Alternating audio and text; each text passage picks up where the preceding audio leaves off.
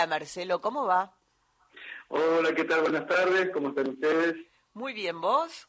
Bien, bien, acá transitando ya los últimos días del 2023, esperando que el 24 traiga cosas mejores para todos. Que así sea.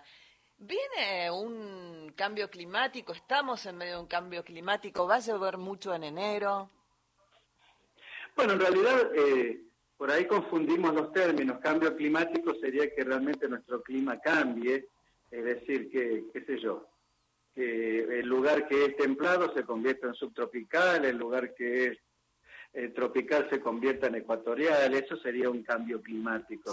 Lo que nosotros tenemos ahora son tendencias climáticas, es decir, que dentro de nuestro clima hay, hay épocas que son de sequía, hay épocas donde hay mayor cantidad de lluvias, hay épocas más cálidas, otras más frías, y en este, en este tiempo que nos toca transitar, y en especial el este del país, cuando hablo del este del país, incluye a Capital Federal, al este de Buenos Aires, la provincia de Santa Fe, Entre Ríos, todo lo que es Mesopotamia, Corrientes, Misiones, todo ese sector está muy influenciado por eh, la fase cálida de la corriente del niño. Eh, ¿Y de qué forma influye? Bueno, con mucha más lluvia, este, en algunos casos con inundaciones, ya se está verificando prácticamente desde septiembre que todo ese sector del país está lloviendo mucho, y estamos eh, pensando de que eh, por lo menos los próximos meses de verano se va a comportar de la, de la misma forma, eh, con muchas más lluvias. Estamos esperando en el centro del país que también comience a llover, cosa que no ha ocurrido todavía desde Córdoba hacia el oeste. Estamos padeciendo la sequía, pero ya en otros lugares ha comenzado a llover. Eh, Marcelo, lo que hemos visto, este, estas eh, lluvias así sorprendentes que no figuraban en el pronóstico, en lo que pasó hace horas, y de repente se desprenden con esta intensidad, no una gran intensidad, pero una intensidad que parece infrecuente para, eh, para lo que se espera. ¿Es algo que va a ser moneda corriente durante enero, esto de que aparezcan estas tormentas, se consoliden rápidamente, llueva fuertemente y luego se despeje? Bueno, el, verano trae consigo calor y humedad y esa combinación siempre genera tormentas. Sin ir más lejos, todo lo que es el norte del país, Salta, Jujuy, Tucumán, eh, Formosa, Chaco, Santiago del Estero, están bajo una alerta meteorológica por tormentas, justamente por ese motivo, por la combinación de calor y humedad. Con lo cual, hemos de esperar que al tener eh, el ingrediente que forma las tormentas, que es el calor, y el otro ingrediente, que es la humedad, que años anteriores no la tuvimos tanto porque estuvimos en sequía, es de esperar entonces que la, cantidad de tormentas sea superior a la de otros años y alguna de ellas pueda venir con más violencia que lo, que lo usual. Eh, Marcelo, eh, ¿puede ser que haya una alerta por crecido, crecida del Río de la Plata para hoy?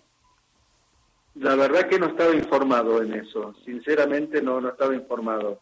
Generalmente el, Río de la Plata crece cuando el viento es del sudeste. Bien, ¿y se puede adelantar ya, sabemos, a ciencia cierta, si el 31 de la noche va a estar con tormenta, fresco, agradable, caluroso? Bueno, no tan caluroso, eh, ha, entrado una masa de aire frío que comenzó a, hacer, a hacerlo ayer, por ese motivo se han generado tormentas y chaparrones en gran parte del país.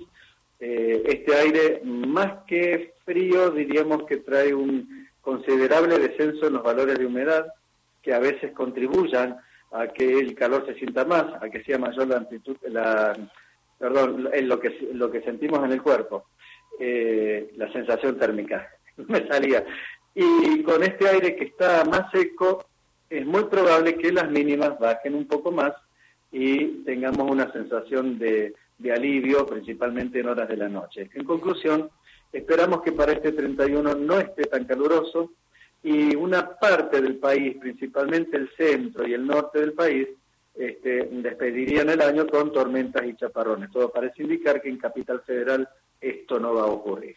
Bien, pero eh, ¿en qué parte sí? Porque Radio Nacional se escucha en todo el país. ¿En qué parte, Marcelo, habría lluvias y tormentas? En parte de la provincia de La Pampa, de San Luis, de la provincia de Córdoba, algo también en, el este de Cuyo, es decir, Mendoza y San Juan, en parte de La Rioja, y en la provincia de Santa Fe, norte de Buenos Aires, todas estas tormentas se van a ir trasladando después hacia el norte, pero esto ya sería la madrugada del 1 de enero este, y la mañana del primer día de enero, ¿no? El primer día del año. Bien.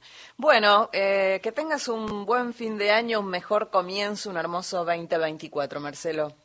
Igual para ustedes, les mando un abrazo grande. Un abrazo grande, era Marcelo Madelón, licenciado en Medio Ambiente y meteorólogo. Recién estaba chusmeando, esto pasa por estar chusmeando pantallas y, y páginas y esto que aparentemente hay desde hace un ratito nomás una alerta por crecida del río de la Plata que podría superar, los 3 metros 30 centímetros de altura durante esta noche. Esto lo estaría informando el servicio de hidrografía, hidrografía, dije bien, hidrografía naval.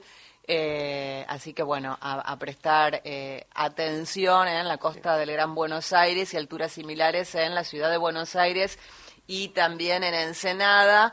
Eh, recomiendan evitar la circulación innecesaria por la zona de la costa, no acercarse a postes ni cables caídos, no circular eh, por calles ni zonas anegadas y la zona portuaria de La Plata en Ensenada se espera ahí que el río supere los 3 metros 10 a eso de las 8 de la noche, mientras que para el puerto de Buenos Aires la previsión es de 3 metros 20 a eso de las 10 de la noche y ojo también con la, la población costera, especialmente en Quilmes.